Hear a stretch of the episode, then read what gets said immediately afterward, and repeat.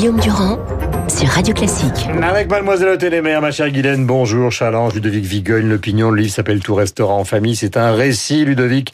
Euh, depuis, disons, euh, les années 2000, vous suivez l'histoire de la droite avec euh, beaucoup de perspicacité et d'ironie, et nous sommes maintenant dans une situation qui a été illustrée hier à l'Assemblée nationale, assez cocasse, puisqu'on a des gens qui ont vécu ensemble pratiquement pendant des années, et qui en gros s'insultent, c'est le passage entre Jacob et Darmanin. Darmanin veut prendre la parole, Jacob lui répond très violemment euh, qu'il n'a pas à prendre la parole euh, sans demander l'autorisation au président. Alors évidemment, vous racontez toute cette histoire de ceux qui ont quitté euh, les républicains pour partir du côté d'Emmanuel Macron. Il est important pour nos auditeurs de rappeler, parce que ça a un petit côté historique maintenant, pourquoi ils l'ont fait. Bah, ils le font au, au, au lendemain de, de l'éviction de François Fillon du premier tour de la, la présidentielle.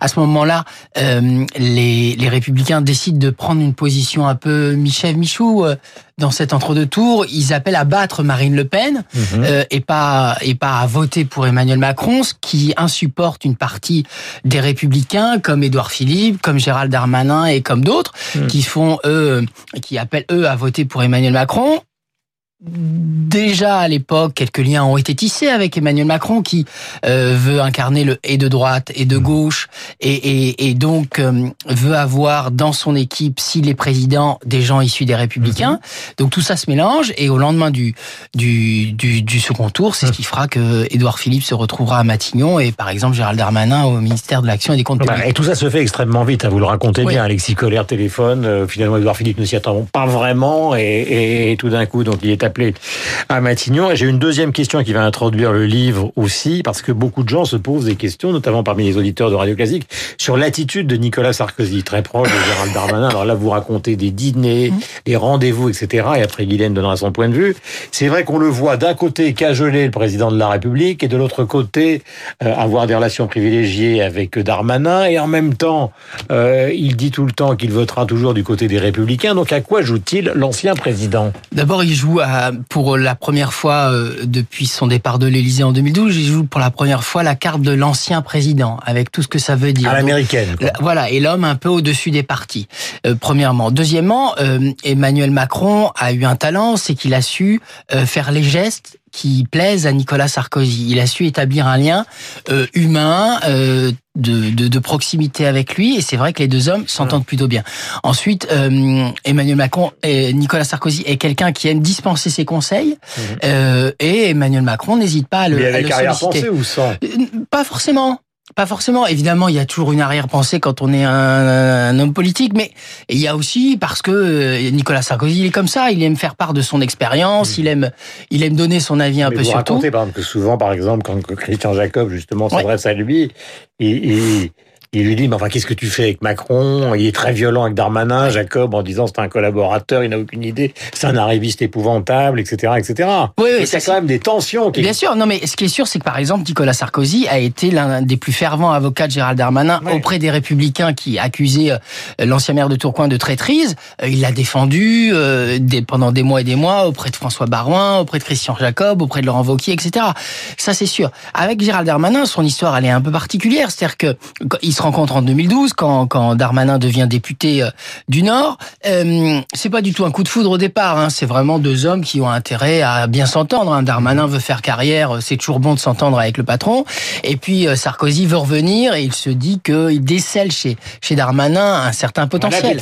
Voilà. Ils deviendront vraiment proches en 2016 lors de la primaire. Et à partir de là, c'est vrai que Nicolas Sarkozy va le coacher, le couver et va vraiment l'inciter à aller au gouvernement quand Emmanuel Macron l'approchera. Alors voilà pour le cadre général du livre qui est plein d'anecdotes, de dîners, de rencontres.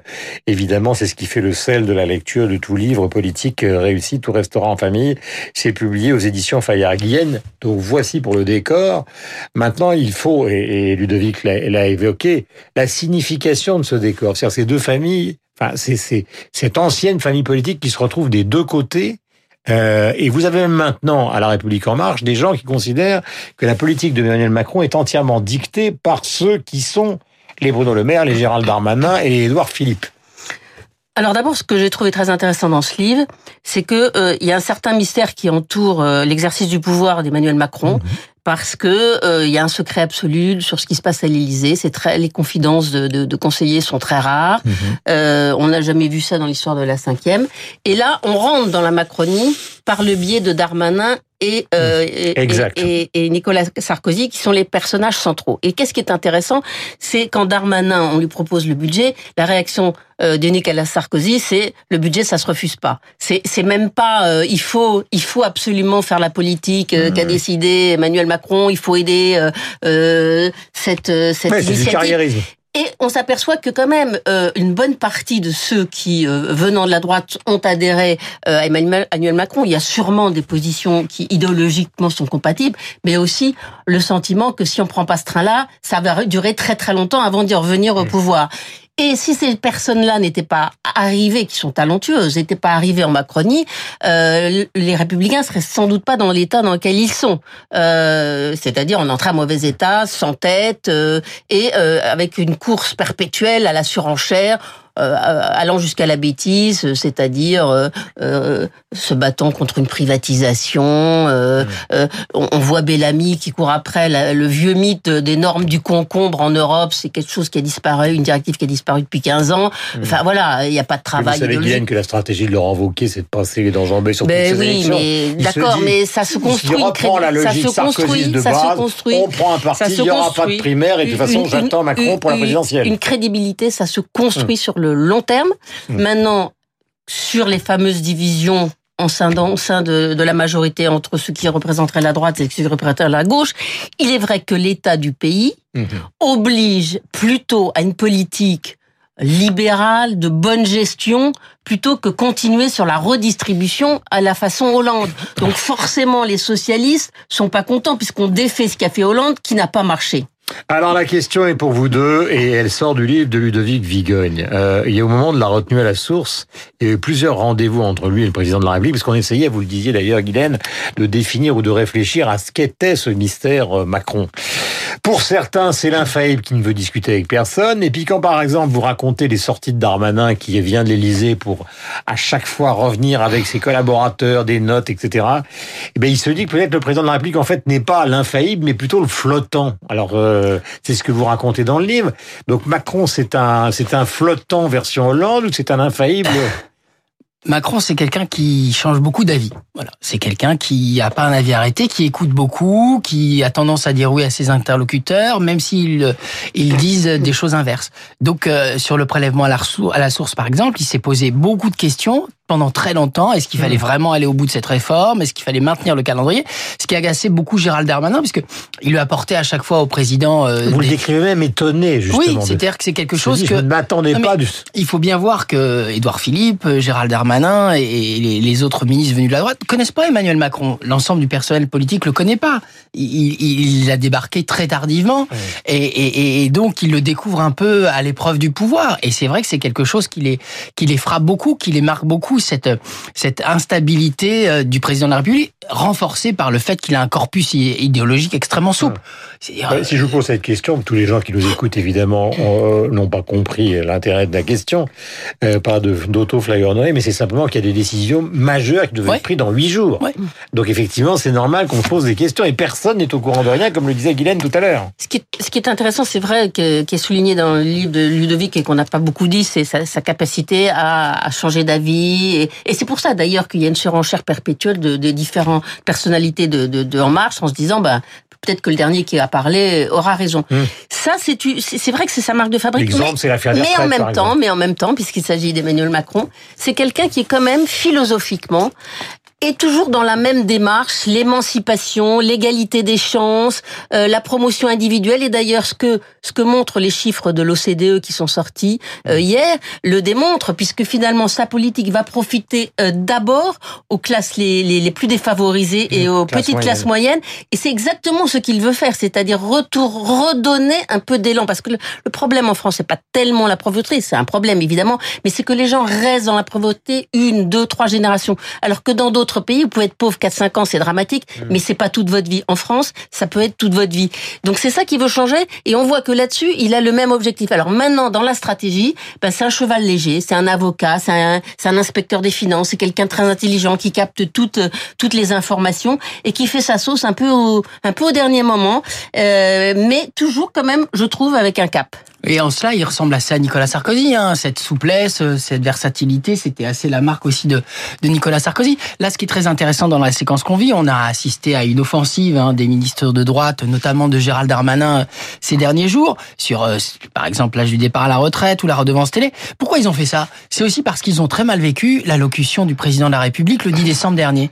Édouard Philippe, euh, Gérald Darmanin, Bruno Le Maire et, et, tous les autres ministres se sont retrouvés mis devant le fait accompli. C'est-à-dire qu'Emmanuel Macron n'avait parlé à personne de ce qu'il allait faire et ils ont, ils se sont retrouvés à devoir mettre en œuvre des choses extrêmement compliquées, extrêmement difficiles.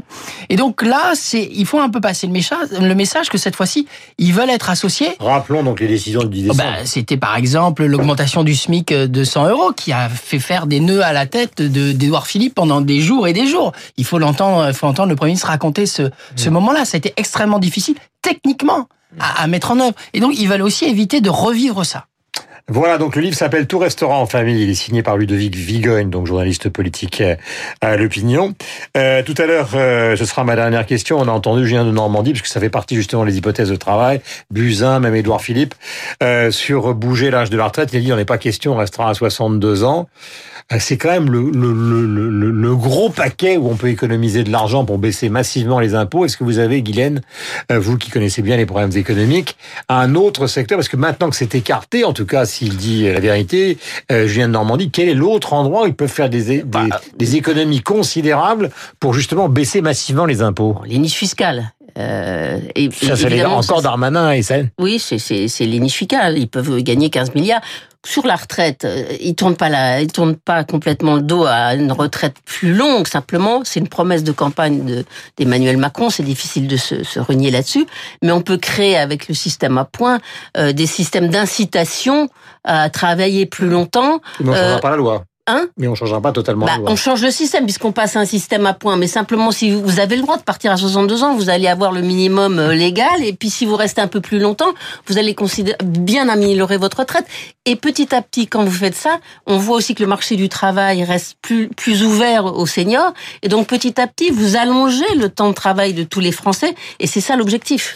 Merci à tous les deux d'être venus ce matin. Je rappelle que Guylaine donc euh, travaille pour Challenge et Ludovic pour l'opinion et que le livre s'appelle Tout restaurant famille, qui est un récit d'où évidemment des anecdotes, des dîners, des rencontres et des petites phrases qui font le sel d'une bonne lecture. 8h55, nous avons rendez-vous avec le rappel des titres, Franck Ferrand.